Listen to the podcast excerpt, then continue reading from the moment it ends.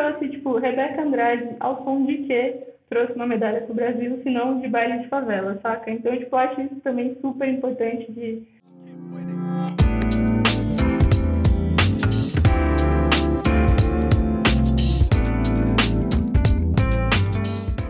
Olá a todos, esse é o podcast Além do Mais, onde a gente une política e direito para analisar o que de mais importante bombou nessa nave louca chamada Brasil. Estamos gravando no dia 9 de agosto, lembrando que infelizmente nossa gravação se dá em um país que já perdeu 563.151 pessoas para a Covid-19. Em altos e baixos e tal, a gente está seguindo com a vacinação. E antes de cumprimentar os meus colegas, eu sou o Guilherme Cruz. Lembrando que a gente teve uma semana em que o Luiz Fux finalmente colocou o topetão na mesa, aquele topete um tanto antinatural, e acaba gerando uma questão importante que é o posicionamento do STF, mas ao mesmo tempo lembrando que o Bolsonaro joga truco com um 6 já de cara. Então, é, o que vai vir agora é o que a gente tem que esperar. Mas enfim, como é que você está, Laís? estou bem e feliz em estar parcialmente vacinada. Primeira dose já foi no braço, então eu, eu exerci meu papel de cidadã. E não virou jacaré? Também tô... Não virei jacaré. E, bom, ainda, né? Porque tem a segunda dose. e você, Gabi? Como é que você tá? Oi, Gui, oi, gente. Eu tô bem também. É, só queria mandar aí um abraço e uma força para Júlio Lancelotti, que nesse momento tem sido. Pera, é, como que é o nome dele? É isso mesmo, gente? Júlio Lancelotti. É padre Júlio, é. É isso mesmo. E que a Janaína Pascoal, que é a professora do Luiz, né? Não tem muito o que fazer nesse país, não, viu, Luiz? A querida professora do Luiz. Luiz, como é que você tá e quais são as suas lembranças com a Janaína? Então, é, a minha sorte é que eu cheguei bem quando ela foi para a Assembleia Legislativa e ela não vai me dar aula, né? Porque ela não tá dando aula nesse período. Essa, essa foi a minha sorte. Sorte de todos os alunos, né? Pessoal, a gente vai debater hoje a questão das Olimpíadas, acho que é um assunto candente, né? E, e, é bom a gente falar quando elas acabaram, porque a gente tem um pouco uma perspectiva, né, de olhar de longe. E como essas Olimpíadas, elas não são simples jogos esportivos, mas elas têm um espectro representativo, um espectro político e que ajuda a gente no debate. E aí eu queria que você me falasse uma coisa, Laís. Tem um aspecto muito interessante nas Olimpíadas que é essa questão dos deuses, não é? Então, essa questão grega de ver os esportistas perfeitos como deuses. Como é que você vê essa questão? Então, é interessante lembrar a história das Olimpíadas, porque ela aparece justamente na Grécia a partir dessa ideia de deuses gregos que estão de alguma forma mostrando os seus poderes enquanto atletas, né? Então, vem dessa ideia justamente como um holofote, como uma vitrine de mostrar esses atletas e qual é o potencial deles como atletas, muito mais é, uma vitrine do que realmente, é, digamos assim, algo que seja representativo de uma medalha, né? Muito mais um, uma questão social e midiática do que tão importante para o, a carreira do atleta. Tanto é que essa representatividade ela ficou evidente nessa edição de 2021, que na verdade ela apareceu como 2020, né? Porque eles não trocaram exatamente todos os, os anúncios sobre isso, que é a edição de Tóquio. E ficou evidente ainda mais com o caso também da ginasta americana Simone Biles, que ela é também uma mulher negra nos Estados Unidos, e ela mostrou muito como essa questão de, de atletas deuses, né, ela cai por terra quando a sua mente, a sua saúde mental, ela não está boa. Quer dizer, seu corpo pode estar muito bem treinado, mas a sua mente não está preparada para toda a pressão que um atleta sofre na hora de fazer um, uma performance olímpica, né? Na hora de todo mundo estar tá assistindo, o mundo inteiro acompanhando, cada país tendo seus atletas, a sua comissão ali, seu comitê representando. Então, isso que é interessante como trouxe essa questão da representatividade e também isso ficou evidente nas, nas medalhas que o Brasil ganhou, né? Que ele ficou em 12 lugar nessa edição, tendo sete medalhas de ouro, seis de prata e oito de bronze. E tivemos bastante atletas que estão nordestinos, bastante mulheres também, e isso mostrou uma representatividade.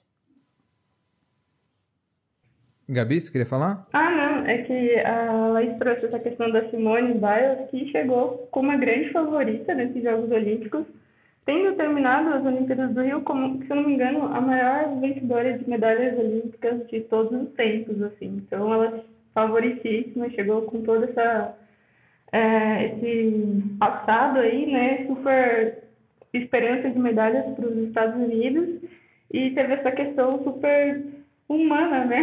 Que foi super interessante, assim, para trazer o debate. Inclusive, a, a Naomi, ah, esqueci o nome da tenista, que a, é, acendeu a pira. A japonesa? É, acendeu a pira do Japão. Ela também trouxe esse debate da saúde mental para os esportes, que é, tipo, outra tenista excelente, incrível e maravilhosa. Enfim, então esse tema também foi bem, bem debatido, assim, nesse momento.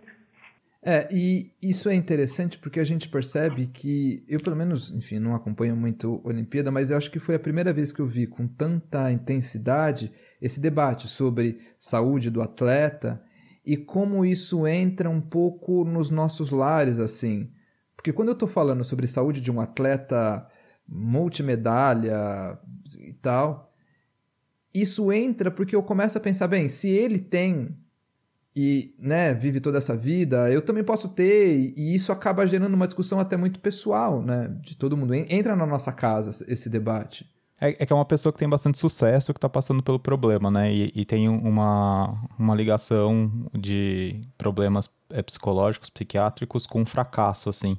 Eu acho que quando você pega uma pessoa que é medalhista olímpica e que todo mundo admira, e aí ela tá com essa questão, acho que tem uma desvinculação de fracasso, sabe? Você tira o fracasso dessa jogada. E achei bacana a forma que ela lidou, de uma maneira bastante clara, né? Ela, ela poderia ter inventado qualquer coisa.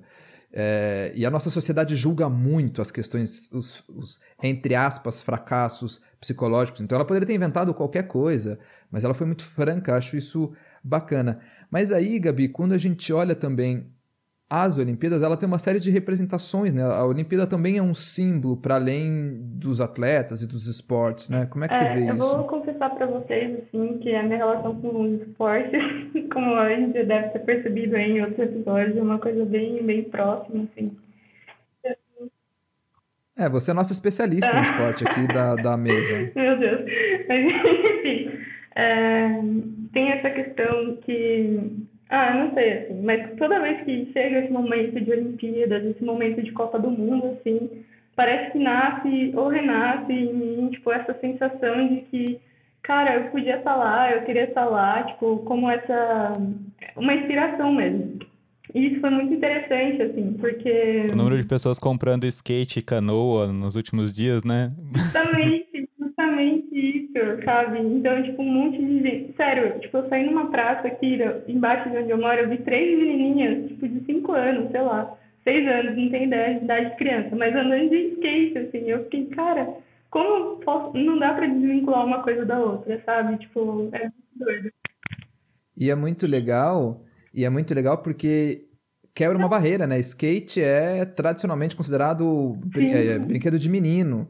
Né? E você vê as, essas três meninas, como você conta, é uma, é uma quebra de perspectiva e era, e era um incrível, né? que foi é, muito marginalizado, né? Ele era proibido em São Paulo, acho que foi a Erundina que, que liberou aí ele para ser, ser praticado de novo, e aí vem a Raíssa com 13 anos, essa menina incrível, é, e, tipo, ganha medalha de prata, saca? Tipo, uma coisa muito, muito, muito doida, assim. E uma coisa que tem que ficar, tipo, provavelmente o Luiz vai falar, depois vai destruir toda essa minha, minha imaginação aí de inspiração pro esporte, mas... Nada a ver. mas, tipo, o esporte, ele, ele é um, um, um instrumento de, de mudança, de transformação social incrível. E ele tem uma representação social e política muito importante, assim. Então é, é, muito doido quando a gente vê isso nas Olimpíadas, que é um, é um evento gigante, assim, tipo, sei lá, desde quando existe, assim, mas acho que foi cancelada muito poucas vezes por conta de grandes coisas que aconteceram na humanidade. Então, se eu não me engano, foram, foi algumas duas, as duas grandes, grandes guerras que, tipo, que fizeram não ter as Olimpíadas e agora com a pandemia em 2020, que, que acabou sendo é, feita esse ano, assim, com muitos slogans mesmo, que a Laís falou, né? Tipo, de 2020 ainda, porque eles não, não quiseram imprimir novas coisas, então, enfim. Mas, tipo, é, é muito louco, assim, tipo, pensar esse esporte. Então, e eu sou uma pessoa que fui criada, assim, no Globo Esporte, gente. Então, vocês imaginam como foi. Era sempre vendo aquelas vinhetas e aquela história de superação linda, né? Nossa, maravilhoso da pessoa que saiu, que, que tipo, o Ítalo Ferreira, né? Que, tipo, sei lá, usava isopor de prancha pra ir lá e ganhar o ouro. E aí, tipo, eu tenho tanta raiva disso que eu não sei o que dizer aqui pra vocês. Porque essa romantização absurda de, de, de, do, sei lá, meu, tipo, do, tipo, da meritocracia, assim, pura, que, tipo, é a pessoa que saiu do nada e, apesar dos pesares, tipo, conseguiu ser, tipo, um medalhista olímpico e não sei o quê. E aí, tipo, e é isso que as pessoas vendem muitas vezes, né? Tipo, essa ideia super... Ah, enfim, super neoliberal de que, tipo, se você quiser, se você, você consegue, assim. E eu acho que queria trazer um pouco dessa, dessa reflexão, assim, não sei o que vocês pensam é, sobre isso, mas, tipo, para mim é, é uma é um conflito muito grande, porque eu realmente compro muito desses discursos. Ontem eu tava chorando junto com o Messi, assim, porque ele saiu do Barcelona. e, tipo, e eu sou essa pessoa, assim. Só que ao mesmo tempo, tipo, essa discrepância, tipo, de, de pessoas que tem que lutar e tem que vencer, né? Porque no fim a gente ainda cobra isso. Então, tipo, a seleção feminina do, de vôlei foi super desacreditada para as Olimpíadas. Foi pra final, tipo, perdeu para os Estados Unidos e eu vi gente falando que as meninas não julgaram, tipo, que elas, nossa, entregaram o jogo, não sei o que, não sei o que, tipo, abriram oito pontos, sendo que, tipo, meu, elas chegaram muito mais longe do que elas podiam, assim, saca? E também essa questão dos esportes que o Gui trouxe, né, tipo, a questão do skate, do surf, que, tipo, eram, são esportes super marginalizados. Então, gente, quem anda skate, quem surfa, se não são os maconheiros, né, tipo, os famosos, e inclusive por isso eram considerados esportes marginalizados. E são, e são justamente esses esportes marginalizados que vão trazer as medalhas para o Brasil. Quem trouxe, tipo, Rebeca Andrade, ao som de que trouxe uma medalha para o Brasil, se não de baile de favela, saca? Então, tipo, eu acho isso também super importante de, de ser discutido, assim. Enfim, falei várias coisas. Claro. Não, e tem essa, esse ponto que você puxou, a gente estava até conversando em off, como o esporte, que tem toda essa capacidade de mudar a sociedade. Eu vejo, por exemplo, projetos nas favelas que trazem meninos e meninas para dentro de um esporte, seja uma luta, seja enfim, qualquer um, e quanto isso impacta positivamente. Mas ao mesmo tempo, tem uma questão um pouco maléfica que é o discurso por trás do, do esporte, que é esse discurso de tudo pode ser superado. Então, se uma pessoa conseguiu, ponto. Eu me lembro muito de uma fala do Emicida, quando ele fala, olha, eu sou um homem negro que nasci na periferia e hoje cheguei onde cheguei, mas algum branco, muitos brancos tiveram caminhos muito mais fáceis do que eu, simplesmente porque eu sou negro, sabe? Então, não pode, você não pode dar um tapinha no, no ombro de um cara que capotou num, num, precipício, se estrupiou, se machucou até conseguir subir, sendo que muita gente já estava no, no topo, né?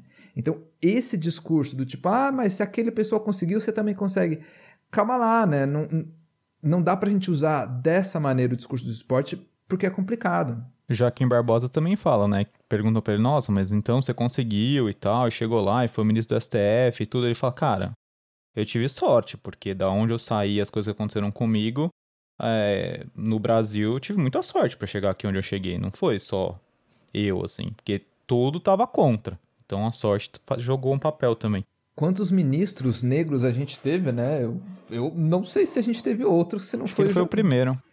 E eu tava assistindo, eu tava ouvindo o podcast da 451 falando sobre a Carolina de Jesus e quantos tirando a genialidade daquela mulher, mas quantos golpes de sorte ela teve que dar para ter a sua obra publicada e quanto da obra dela não está publicada, né? o que é complicado. E o Laís, a gente também estava conversando sobre o quão foi diverso os esportistas e os medalhistas brasileiros, né? Sim, é que nem, por exemplo, o, o Ítalo Ferreira, né, que nem a estava falando, ele veio do Rio Grande do Norte, né? E aí tem também a, a Raíssa, ela veio do Maranhão, e tanto é que ela foi super bem recebida quando ela voltou para cá. Até a escola que ela estudava fez uma pintura assim homenageando ela e, e ao mesmo tempo ela fez questão de não cumprimentar nenhum político, porque ela falou assim: eles não me apoiaram, eles não me deram um, um recurso né, para o esporte que eu estava é, disputando, em nenhum momento é, eles foram atrás disso. E na verdade eu tive que ir às minhas custas, ou a, a, minha família, né? Como a minha família me apoiou, sempre me apoiou, a escola também deu suporte para ela, é o que ela fala, né? A Raíssa. E aí é interessante porque vai contando que mesmo com sem investimento ou com pouco investimento no esporte, é, existe essa história de uma superação, uma superação que tem representatividade, que normalmente a gente vê aí no, o caso que foi esse ano no Brasil, a maioria são os nordestinos, mulheres também. Então, isso que é interessante, que vai contando que, nossa, imagine se a gente tivesse investimento, a gente teria muito mais medalha, tipo assim, que o Brasil tem potencial no esporte, né? Claro. E aí, pensando essa coisa do Brasil, a gente também teve uma Olimpíada no Brasil que deixou lá as suas heranças e, e lembro que eu estava lendo uma matéria de que ainda tem coisas no Rio de Janeiro que não foram terminadas, né? Mas, ô Luiz, como é que a gente faz essas conexões entre Olimpíada de lá, Olimpíada daqui, heranças? É, a Laís trouxe uma coisa bem importante, eu não sei nem se ela quer comentar sobre a questão do reflexo das, das medalhas em Tóquio, tipo, com relação ao Rio. Assim, o que eu sei é que assim, o, o Brasil ganhou mais medalha na, no Tóquio do que no Rio. Porém, o investimento que eles tiveram no Rio ajudou a eles ganharem em Tóquio. Por quê? Porque esse investimento, de alguma forma, ele é prolongado, né? Porque eles dão essa, essa verba, mas eles vão usando aos poucos. Então, tanto é o que o, o Gui estava falando, de, ah, tem algumas obras que não foram terminadas. Porque o que, que acontece? Esse dinheiro, ele ajuda também nos atletas. E aí foi o caso que também aconteceu lá na, na, na Inglaterra, né? Porque é, também sediaram lá em Londres, aí no, na, na segunda, na, na próxima versão aconteceu isso de deles ganharem bastante medalha. Então ajuda, o investimento ajuda a, o atleta ter esse melhor preparo físico, né? Essa, essa força também de alguma forma, né? que não é só física, mas é mental também. Então, e, e, tem uma coisa interessante de ver que, assim, até 2005, a gente tinha ganho, se não me engano, por volta de 70 medalhas, de, mil, de 1920 até 2005.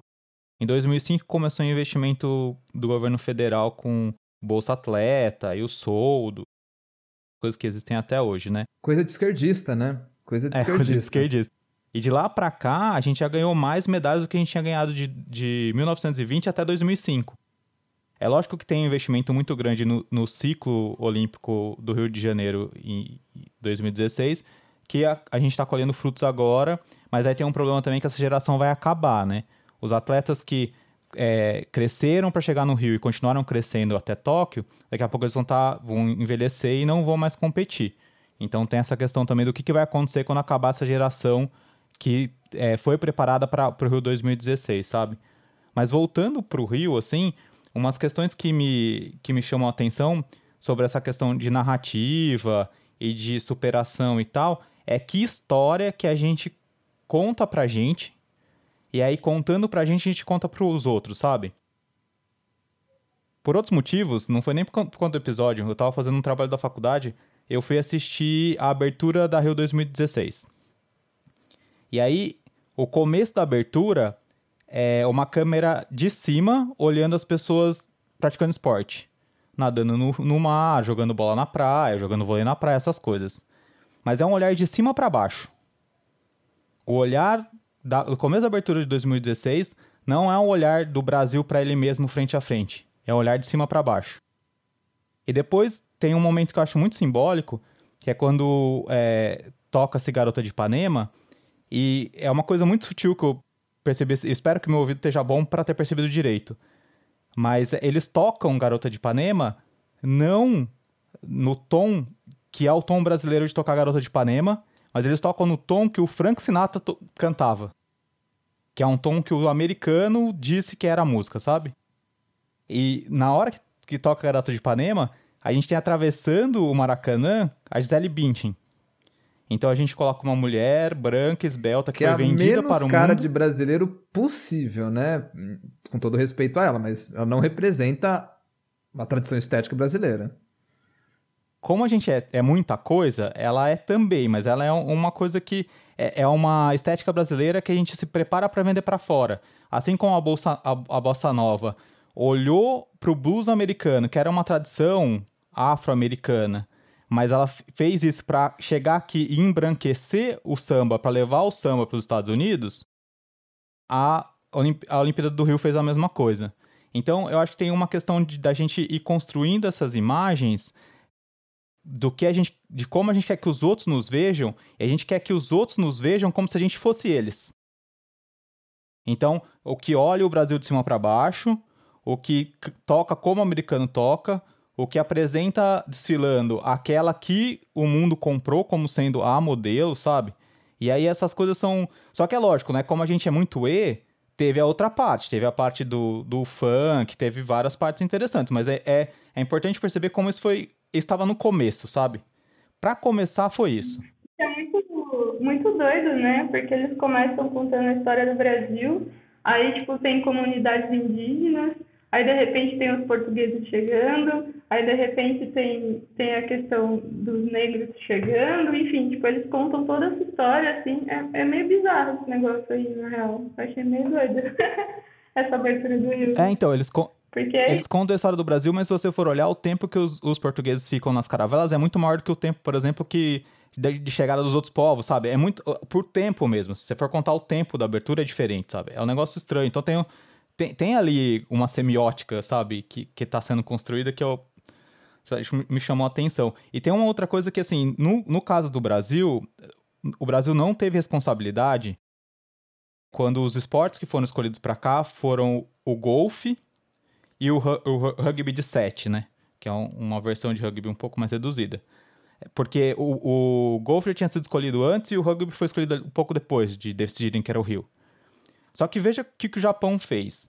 O Japão, é, os esportes que iam para o Japão eram o skate e o surf. E isso o Japão não teve responsabilidade. Só que o Japão falou: pera lá, meu amigo, vocês estão vindo para cá? Então vamos negociar, né? Como é que a gente não vai ter karatê e não vai ter beisebol, que são os meus esportes aqui? A gente precisa ter esses esportes. E o Brasil não fez isso. O Brasil simplesmente aceitou o que o COI falou e ficou tudo bem. E tá certo, né? Porque se o olhar é de cima para baixo pro Brasil, o que veio de fora é aquilo que vai ficar. Isso eu acho que é, é importante perceber, assim, que a gente não fez essas coisas, sabe? E quando a gente vai olhar para essa questão que a, a Gabi falou da superação, o, o Silvio Almeida escreveu um, um, artigo bem interessante na Folha sobre como a gente meio que romantiza o precário, sabe? Porque o Brasil tem de precário e uma das forças que a gente tem é encontrar meios de sobreviver no precário. Então, essa é uma força do povo brasileiro. Mas daí a você romantizar a dificuldade do povo, o precário em si, que é o complicado, entendeu? É isso que traz essa dualidade, assim, fala, putz, eu acho tão legal essa história, tipo, me, me emociona ver um ser humano conseguir passar por tudo isso e chegar no final. Ok, tudo bem. Só que o problema é que a gente faz isso romantizando o problema que o cara teve. E aí a gente meio que deixa as coisas no mesmo lugar e fala para todo mundo, ó, se você não chega é porque você não tá enfrentando seus problemas como o outro enfrentou. A questão não é a gente como sociedade olhar para o problema. É um indivíduo que não consegue lidar com um problema que já estava lá. E a gente não tem nada a ver com aquele problema, sabe? Eu acho isso complicado. E mais uma dualidade que eu vejo, assim, é, dessas coisas de E que a gente tem, que parecem contradições, mas é que eu já falei em outros lugares de revirão aqui, né, em outros episódios. A questão de como a gente teve pela primeira vez na seleção brasileira de futebol, que é predominantemente evangélica, a gente teve alguém que é o Paulinho, que é candoblecista e que quando fez um gol, comemorou com um símbolo candoblecista. Sabe, ele era filho de Oxóssi, ele foi lá e fez como se ele estivesse lançando uma flecha. Tipo, isso é, é muito simbólico, assim. E uma outra coisa também que é super simbólica é você ter, tipo, na mesma seleção brasileira de vôlei, o Douglas, que é, é uma pessoa homossexual e que se expressa muito bem, assim, e que consegue conquistar as pessoas. Ele é muito cativante nas coisas que ele faz. Ele é muito engraçado. É, ele, ele fez brincadeira com a cama de papelão. Ele, tipo, ele é muito engraçado. E além de ser engraçado, ele é cativante, assim. Então você tem esse cara, e jogando do lado dele no time, você tem o Maurício, que é o bolsonarista tosco. Sabe? No mesmo time, no mesmo time assim.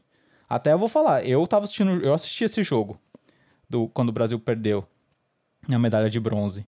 E eu não fiquei triste quando perdeu. Justamente por conta desses caras, do Wallace e do Maurício, que são os dois bolsonaristas, porque eles são muito toscos. Aí, o negócio pessoal. É uma redundância, né? Bolsonarismo e tosco. é, só...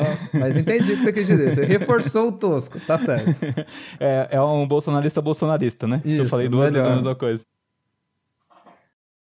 Ah, e por último, uma outra coisa que eu acho super interessante, assim, a história do Darlan, por exemplo, ele recebia a, o Bolsa Atleta, recebia a grana, tinha onde treinar, mas por conta da pandemia ele não conseguia ir até onde treinar porque estava fechado e ele deu o jeito dele e treinou num, num, é, num, num terreno baldio perto da casa dele, certo? E isso foi uma forma que ele encontrou de continuar o treino dele sem o, o técnico que tinha ido para Cuba e não conseguia voltar por conta da pandemia, assim. Então foi tudo maluco. Ele chegou em quarto lugar. E assim, ele trouxe uma doçura que, tipo, você fala assim, por que, que o corte é no terceiro lugar, sabe? Por que, que é ouro, prata e bronze? Por que, que o quarto lugar não ganha nada? Por que, que o quinto não ganha nada? Esses caras são super fodas, eles estão entre os quatro do mundo, eles estão entre os cinco do mundo em fazer alguma coisa. Eles são muito fodas. E aí a gente olha que alguns esportes o quarto ganha, né? No boxe você tem duas, dois bronzes. Pra, tipo, tem ouro, prata, bronze e bronze. Porque daí você tem mais gente que tá ganhando medalha. Então, tem essa questão também de onde você faz o corte, sabe? Onde, qual é o último vencedor e o primeiro perdedor? Isso é uma escolha completamente arbitrária, assim. E aí, o, o, outra coisa que é importante, a gente fala muito da cultura brasileira e tal, mas aí chega o Darlan e, tipo, usa um símbolo do K-pop, que faz um coraçãozinho com os dedos, que a filha dele ensinou para ele, que é um jeito de se conectar com a filha dele, sabe? E que, tipo, é muito fofo. Aí você vê aquele cara gigante, que parece mesmo o Senhor Incrível, né, que a filha dele fala, e, tipo, fazendo um coraçãozinho com o dedo, assim, sabe? Eu acho muito. Coisa muito mais delicada isso. possível, né? É. É interessante. Tem, a gente vive em tempos tão, tão malucos, porque você fala uma coisa que é muito clássica de, de quem tem o carimbo de colônia, que é essa ideia de você mastigar o que é nosso a partir de ingredientes do que é de fora para vender para fora, né?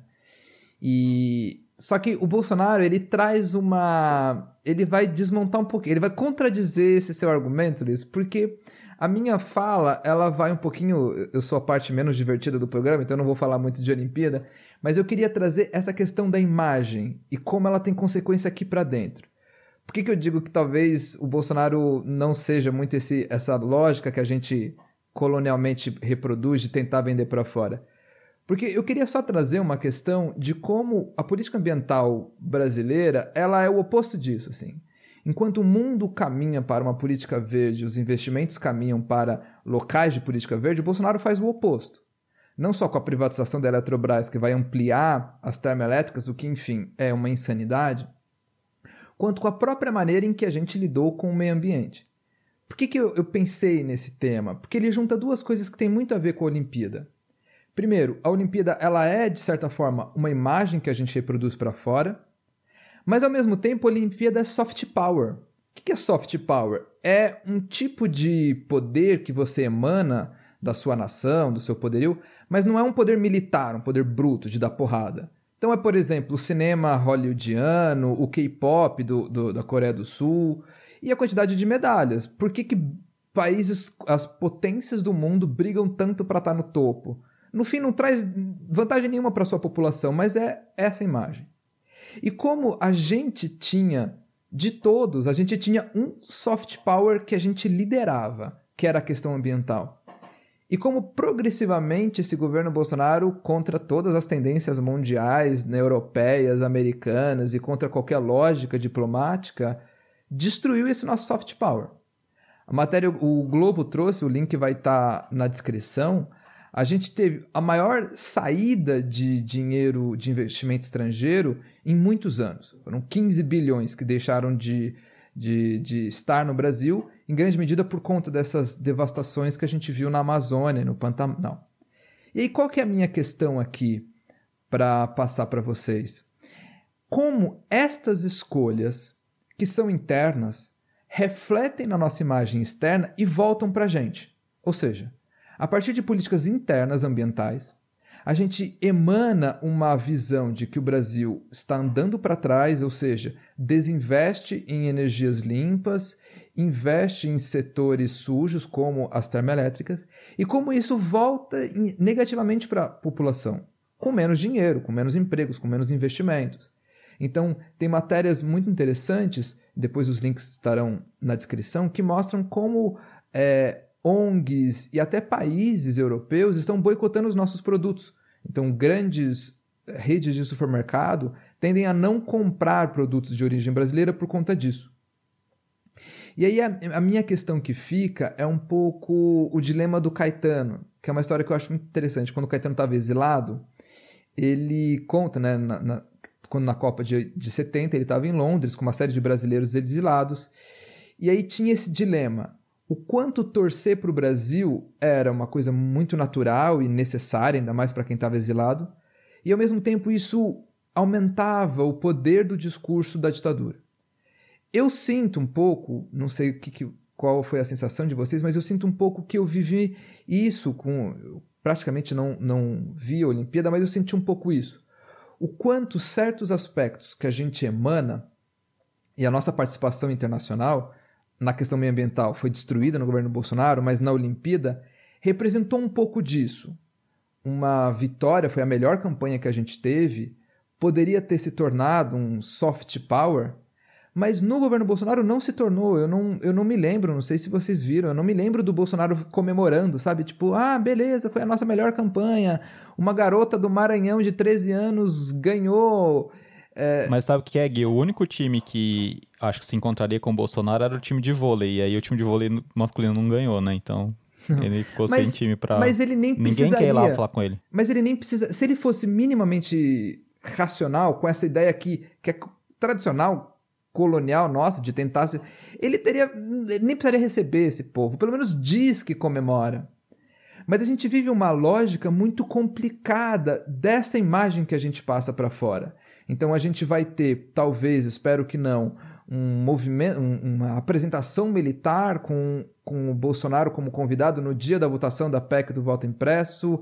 A gente tem, enfim, a destruição mais histórica do nosso meio ambiente e um abandono mesmo, né? A Laís trouxe essa questão de quanto das nossas vitórias hoje são heranças do, de 2016, o quanto a gente vive nesse governo completamente esquizofrênico, tô chovendo no molhado, né? Esse bolsonarismo tosco, essa redundância, que é uma coisa meio a Deus dará, assim. Enquanto a gente tem coisas muito bonitas, como a Raíssa, como todos esses, esses medalhistas, e até quem não foi medalhista, mas foi lá, enfrentou, que é completamente abandonado. Assim, o governo não, não fala, não, Bolsonaro não comemorou. A gente não tem mais o Ministério do Esporte, né? Não tem mais o Ministério do Esporte, a gente também não tem mais o Ministério da Cultura, assim, enfim, nada, nada surpreendente. Mas o quanto a gente vive essa questão de um Brasil em que emana o que há de pior. Então, é a crítica ao sistema eleitoral, é a queimada das florestas. E quando a gente emana algo positivo, então, é um conjunto de atletas extremamente diversos, né? A Laís traz a, a origem de vários deles, que fogem um pouco do eixo Rio-São Paulo. E como isso não é nem citado por esse governo, né? A gente tem um, um, secretário especial da cultura que foi na. Essa história é muito legal. O Mário Frias, lá, o, o ator, foi na Bienal de Veneza. E um dos uma das homenageadas era a Lina Bobardi, e ele chega. é muito louco. Ele olha uma foto de uma obra dela e ele descobriu que ela era brasileira. Assim, porque tava lá, Lina Bobardi, representante do Brasil. E aí ele pergunta pro assessor dele, assim, ela é do Brasil? Mas quem que é essa moça? É, é uma história fantástica, mas é que é nada mais bolsonarista do que isso, né? E a gente ainda mantém nisso. Tem tanto... Não, pode falar, pode falar. Não, eu ia falar que, tipo assim, é, tanto tem a ver com a, a imagem que o Brasil quer, quer passar e como o Bolsonaro ele não tem conseguido negociar né, com o estrangeiro, porque pela a gente vê na recusa da vacina, né? Então a gente consegue ver como, por exemplo, imagine para, para essas pessoas que foram até, até Tóquio, né? O que é tá com a camiseta do Brasil Quer dizer, as pessoas vão olhar e vão falar: ah, esses daí não vacinaram, esses daí estão com a cloroquina, esses daí, quer dizer, melhor nem ficar perto, vai que eu pego Covid. Ou então, poxa, eles estão queimando as florestas deles, ah, eu não quero, não quero nenhum produto deles. Então, deve ter sido muito ruim. Tipo assim, ninguém vai falar disso, né? Mas imagine só que, que as pessoas pensaram sobre os, os atletas que estavam indo até Tóquio, né? Que ficaram lá e tal. Como que foi essa, essa recepção dos brasileiros lá, né? E é até interessante pensar porque em relação ao, ao Rio, a Olimpíadas de Rio, o Brasil ficou em 13 terceiro. Quer dizer, não foi tão grande a diferença assim. Eles tiveram sete medalhas de ouro, seis de prata e oito não, peraí que eu tô olhando a de 20. É, 7 de, de ouro, 6 de prata e 6 de bronze. Então teve uma diferença de 2 na de bronze. Quer dizer, foi uma diferença pequena. Mas eu acho que não se discutiu tanto a imagem do Brasil lá fora e a representatividade também. Porque essa representatividade, quem que tá ganhando medalha? São nordestinos, quer dizer, não tem nada a ver com a imagem do daquele português branco. Não, não é essa imagem que. Não são essas pessoas que estão ganhando as medalhas, sabe? Então, isso que é interessante de ver. Sim. E eu só falar que, tipo, é um bolsonarismo que se diz muito nacionalista, né? Só que despreza absolutamente a nossa cultura, assim, de um jeito feroz, assim. Tem essa dualidade que é super interessante, né? Que quando a gente tem um governo bolsonarista que ele quer ser párea do mundo porque a única coisa que serve para ele é o liberalismo, é a economia mandando em tudo. É, do outro lado, a gente tem é, as pessoas que chegam até as Olimpíadas, e se você tira as medalhas que foram do skate e do surf, a gente tem menos medalhas do que a gente teve no Rio. Se a gente tira as medalhas de ouro do Nordeste, que foram três, a gente cai, sei lá, várias posições no ranking das Olimpíadas, sabe? Então, como nesse momento as Olimpíadas foram importantes politicamente justamente por conta dessa reafirmação do Nordeste, assim, sabe? E, e, isso eu acho muito importante, assim, não só do Nordeste, de, de, das mulheres, de várias minorias, mas eu acho que como a gente teve a discussão de que, ah, o Nordeste que colocou a, a, a Dilma no poder e tal, tinha essa discussão, né, o, o Nordeste não sabe votar e tal, eu acho que o Nordeste tá dando troco, assim, e, botando os, todos os sudestinos no bolso, sabe?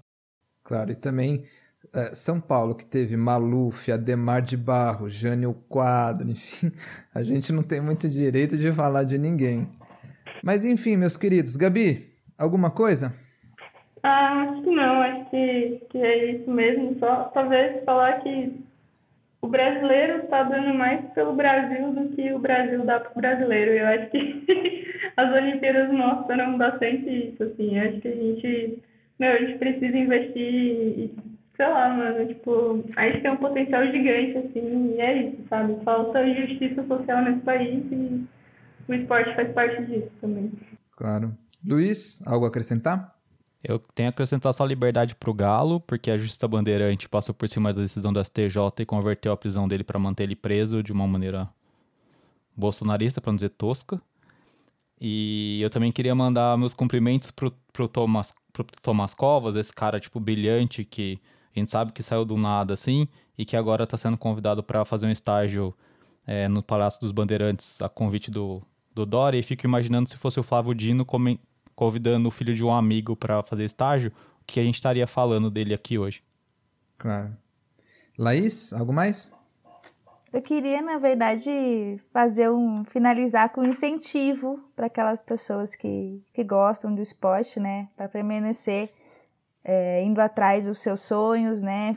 Para de alguma forma crescer com isso, sabe? Independente se tem investimento ou não, para a pessoa não deixar de ter a garra de querer lutar pelo aquilo que é o, o sonho dela, né? Claro, e a minha, eu vou dar uma indicação aqui, que saiu há duas semanas o último disco da Betânia chamado Noturno. Melhor obra do século dela, uma das. É assim, é uma.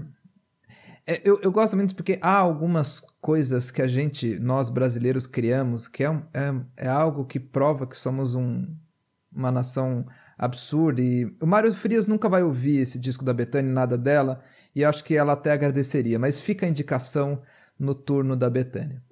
Então ficamos por aqui. Obrigado por nos acompanhar nesse debate. Sintam-se mais do que convidados para os próximos, sempre às quartas-feiras às 8 da manhã. Não esqueça de nos seguir na sua plataforma de áudio favorita, porque assim você recebe um aviso quando tiver um episódio novo. Nos sigam também no Instagram, além do mais, pode, com demudo de podcast, e mande um e-mail com sugestões, elogios ou dicas de pauta para podcast além do mais gmail.com. No episódio que vem a gente vai debater esses vários projetos de reforma das eleições e do processo legislativo, é, que vai ser bastante importante. Fico por aqui. Tchau, tchau. Tchau, tchau, gente. Até a próxima.